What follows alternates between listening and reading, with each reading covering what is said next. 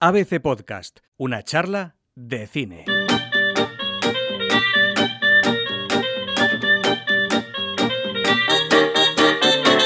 Esta semana llega otro gran estreno de Netflix que llega a las salas antes de pasar a la plataforma. También tenemos el estreno de la segunda parte de Frozen y un puñado Fer, bienvenido, de películas españolas. ¿Qué tal, Diego? Sí, la verdad es que este fin de semana tiene buenos estrenos. Pues vamos a hablar de cine. What I love about Nicole, she is a mother who plays, really plays. What I love about Charlie, He loves being a dad. He loves all the things you're supposed to hate, like waking up at night.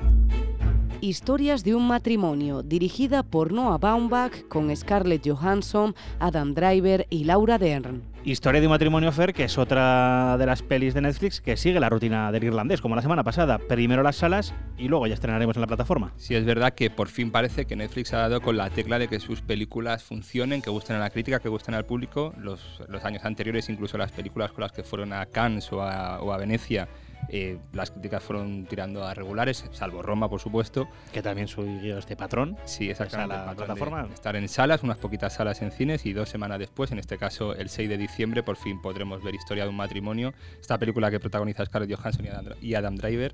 Eh, el director estuvo también hace un par de años en Cannes con otra película de Netflix que dirigía él, de Meyerowitz Stories, que era también una especie así de melodrama. En este caso ya se va directamente al drama. Esta historia de un matrimonio bien podría llamarse historia de un divorcio, porque es la, la ruptura eh, de, la pareja que forman tanto Adam Driver como Scarlett Johansson.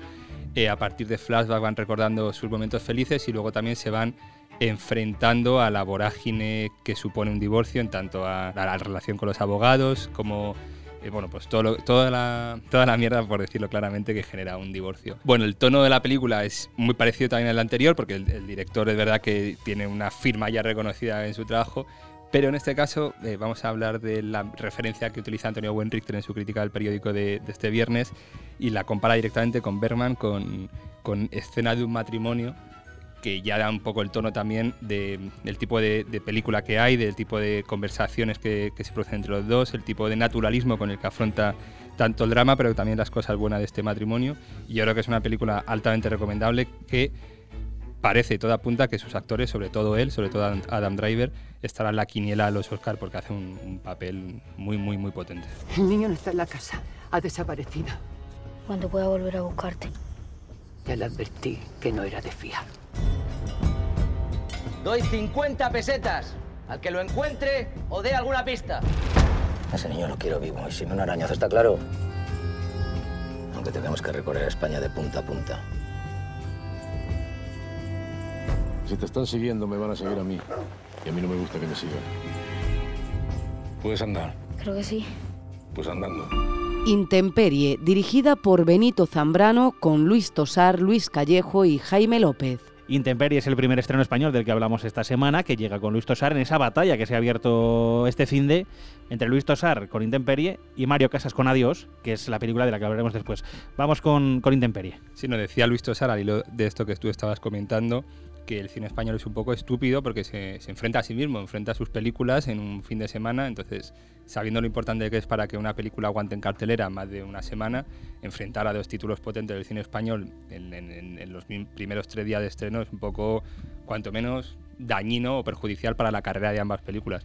Pero bueno, vamos primero con esta intemperie, con esta película de Luis Tosar, como bien hablabas, que es la adaptación del mismo título de, de la novela de Jesús Carrasco. La novela de Jesús Carrasco, eso sí, no estaba ubicada en el tiempo, era en un sitio ambiguo, temporal y también geográficamente, o sea, sí, hablaba de un desierto, una cosa muy seca, muy árida y tal, pero no te decían qué sitio estaba. Y aquí sí que lo ubica tanto en el tiempo como en una zona geográfica. En el tiempo viajamos al año 46, posguerra, un pastor eh, nómada, después de haber pasado por un par de guerras, decide alejarse de, del mundo y decide ir con sus animales por, por el desierto, vagando por el desierto de Granada, a, bueno, pues a sobrevivir, a escapar del mundanal ruido. Y por otra parte eh, tenemos a Jaime López, un chaval con muchísimo futuro, un joven actor con, con una capacidad interpretativa fascinante, que da vida a un chaval que escapa del cortijo en el que trabaja porque el capataz, que le ha cogido un poco como una especie de figura paterna, pues abusa de él. Y en la historia al final lo que estos dos personajes tan antagónicos, tan contrapuestos, se encuentran, acaban, entre comillas, escapando solos, mientras que el capataz y su ejército de, bueno, de mercenarios, en cierta manera, por llamarlo de, alguna, de algún modo, eh, salen en, en ese desierto a buscarles. Una película con un aire de western, de verdad que no es, un western, no es un western propiamente dicho, aunque hay una escena final que remite, y también por supuesto porque está en un desierto, ese sol, esos sombreros, esas miradas que se lanzan los protagonistas. Pero bueno, Luis Tosar está fantástico como siempre, también hablar de Jaime que hace un papel increíble, y Luis Callejo que es el capataz que da vida a un personaje deleznable, realmente asqueroso, que va detrás de este niño para intentar volverle a llevarlo a su terreno. Bueno, una película sorprendente sobre todo por el tipo de cine que es, que no se hace mucho en España y no con estos medios. Y por otra parte yo creo que va a gustar porque la gente que leyó la novela de Jesús Carrasco va a encontrar no tanto la historia que tenía en su cabeza o que leyó, pero sí unos personajes que son los que están en el libro que bueno, en otro cierto, en otro nivel, por decirlo de alguna manera, acaban explotando pues todas las potencialidades que tenía esa historia de ese desierto y esa, esa huida hacia adelante siempre. Creemos que el coche que chocó con el suyo puede estar relacionado con un robo a unos rumanos. ¿Te le ha visto la cara a mi niña? Que tenemos que saber nosotros de unos rumanos. ¿Que dónde está mi hija? ¿Dónde está mi niña? Esta mañana han encontrado muertos en un coche. ¿Quién le pegó el palo a los rumanos? La verás con los Fortuna y con los Taboa. Y si se lavan las manos ya veremos qué hacemos. No voy a parar hasta encontrarles, pero tienes que parar, Juan. ¡Todo el mundo fuera! ¡Vamos! Eli, nunca te fíes de un Santos. Más chaval, yo creo que está haciendo no avergüenza a mi niña. Porque si tienes que volver a cumplir condena, no ya está para cuando salga. ¡Que se enteren las 3.000 y toda Sevilla! ¡Los Fortuna han matado a mi niña! ¡Me han matado! Adiós, dirigida por Paco Cabezas con Mario Casas, Natalia de Molina, Ruth Díaz y Carlos Bardem. Y frente a Luis Tosar, como hemos comentado antes, Mario Casas que no llega solo. Mario Casas, que no llega solo y que no deja de crecer como actor. Es verdad que todavía mucha gente le recuerda como ese sex symbol de tres metros sobre el cielo, pero cada, vamos, en los últimos 3-4 años no deja de hacer películas en las que no, no ha parado de crecer como actor, no ha parado de madurar y oye, ya sí que se puede decir que está a nivel de los grandes actores de España. No es Fernando Fernán Gómez todavía, que no se nos vaya a la cabeza, pero yo creo que sí que está ya en un nivel muy maduro muy, y sobre todo muy alejado de ese, de ese papel que, se le atribuía o que todavía mucha gente tiene en la cabeza de un actor que en cada escena se quita la camiseta y ya está, y ese es el papel de Mario Casas, pues no. Aquí vuelve a demostrar que tiene mucho talento y lo hace reuniéndose con Paco Cabezas, que fue el director con el que hizo su segunda película, Carne de Neón, también su película más arriesgada de esa primera época cuando salió de Los Hombres de Paco. Paco Cabezas, además, que desde ese tiempo se fue a Estados Unidos, ha rodado Penny Dreadful, ha rodado, ha rodado también American God, es decir, es un tipo que en Estados Unidos se le valora mucho para la televisión porque tiene un pulso narrativo muy interesante, muy potente, y aquí se ha vuelto a, lo que era su barrio de Sevilla, vivía cerca de las 3.000 viviendas, y se ha venido aquí para contar una historia que le pillaba, le pillaba cerca.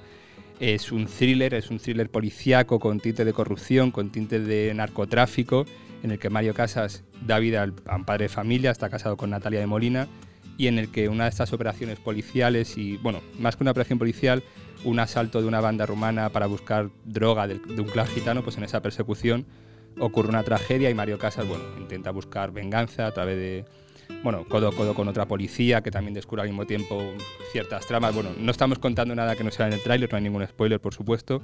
Y bueno, es una película, como te decía antes, porque Paco Cabeza sabe rodar muy bien, es una película con un pulso narrativo muy interesante, con, con un ritmo muy bueno. Es verdad que hay algunas decisiones que toman los personajes y que toma el propio Paco Cabezas a la hora de, de guiar la trama y de contar ciertos aspectos que, bueno, pueden ser más o menos, no diríamos reprochables, pero sí difíciles de justificar, pero bueno, aún así es una película muy interesante, también como te decía antes, una película que se ve poco en el cine español, un thriller oscuro, llamativo, fuerte, potente, con un Mario Casas con, a un nivel altísimo.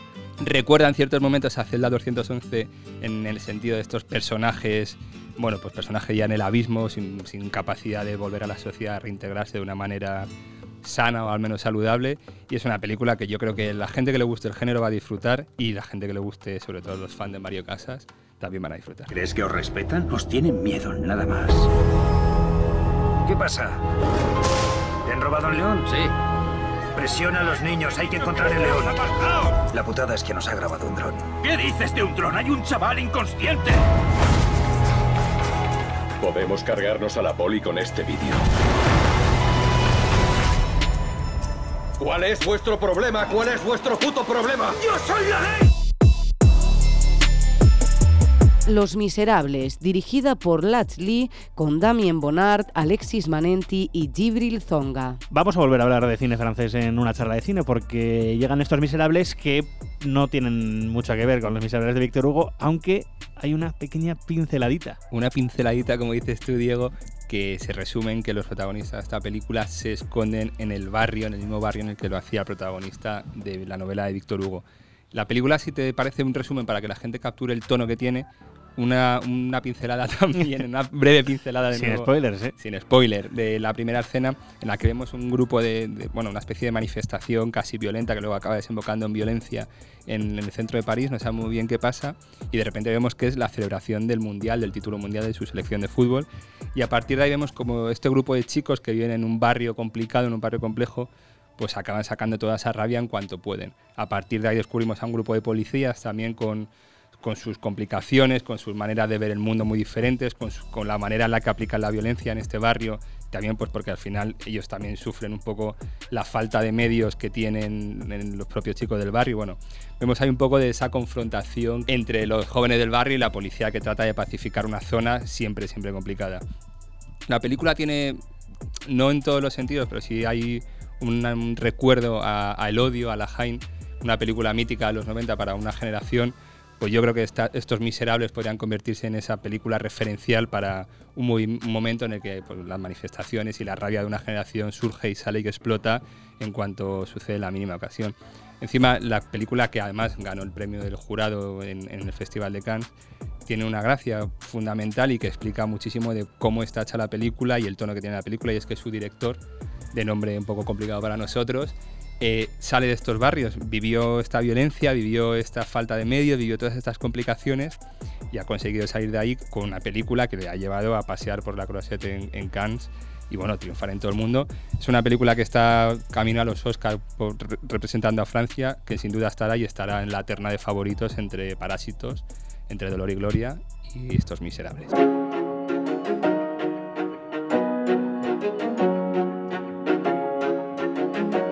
Claqueta y al pie. Otros estrenos de la cartelera. Frozen 2, dirigida por Chris Buck y Jennifer Lee. Llega al cine la segunda parte de, de la, la, que fue película más taquilla de Disney, con estas princesas libres, empoderadas, sin necesidad de un hombre que, que determine su futuro. Eh, de nuevo vemos a Elsa y a Anna con, con el muñeco Love. Bueno, una película que volverán a disfrutar los más pequeños de la casa, que confiemos que también podrán disfrutar sus padres viéndola.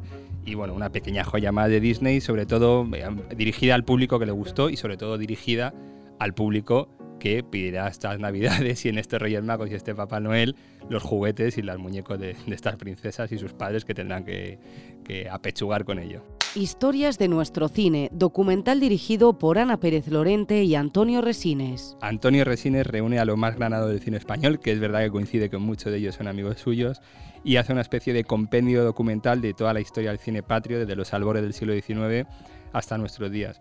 Tiene aspectos muy interesantes de documental en el sentido de que desvela cosas, anécdotas, historias desconocidas por el gran público y al mismo tiempo eh, tiene un tono muy distendido porque son entrevistas entre ellos eh, con una cerveza, con una Coca-Cola, en el que bueno, la risa acaba quitando tedio a toda esta cosa que parece que suena cuando dices documental. Pues bueno, es un viaje por el cine muy entretenido, muy didáctico y muy divertido. La vida invisible de Eurídice Guzmao, dirigida por Karima Inuz con Fernanda Montenegro y Carol Duarte. Una de estas películas que encandila a la crítica después de su paso por varios festivales es la representante de, de, Brasil a los Oscar y también ganó en Cannes un premio en la sección paralela. Una película con un tono musical sobre el Brasil el de los años 50, con una familia conservadora de portugueses que llega allí, sus hijas, bueno, una película para un público minoritario, pero que sin duda dejará un buen sabor de boca en ellos. Araña, dirigida por Guillermo Calderón, con Mercedes Morán y María Valverde. Una película chilena que, bueno, al igual que nos pasa un poco en nuestro cine, se fija mucho en ese pasado más oscuro de, de la dictadura. Eh, lo hace en una película a dos tiempos, entre el pasado, donde María Valverde da vida a la joven protagonista, que después en el presente es la gran actriz Mercedes Morán la que interpreta a este personaje femenino, que bueno, sobre una historia de liberación, de dictadura, bueno, una película muy interesante, también como decíamos antes, para, un público un poco más, que busque un tipo de cine más político, más, bueno, con una carga más intelectual.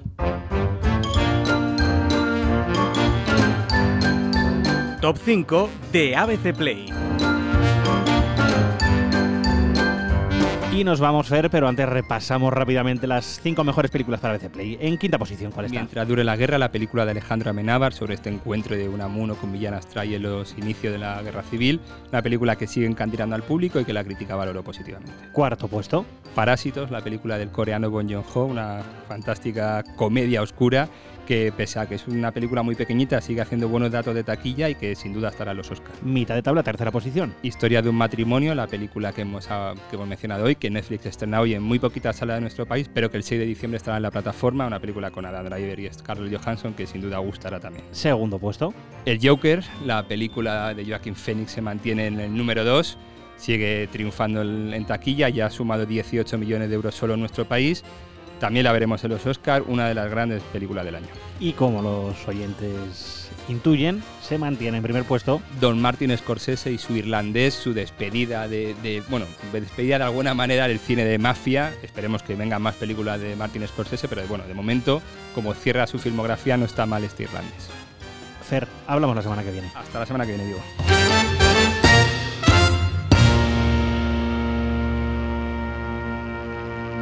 Una charla de cine. Un podcast de ABC con Fernando Muñoz, Andrea Carrasco y Diego Moreno.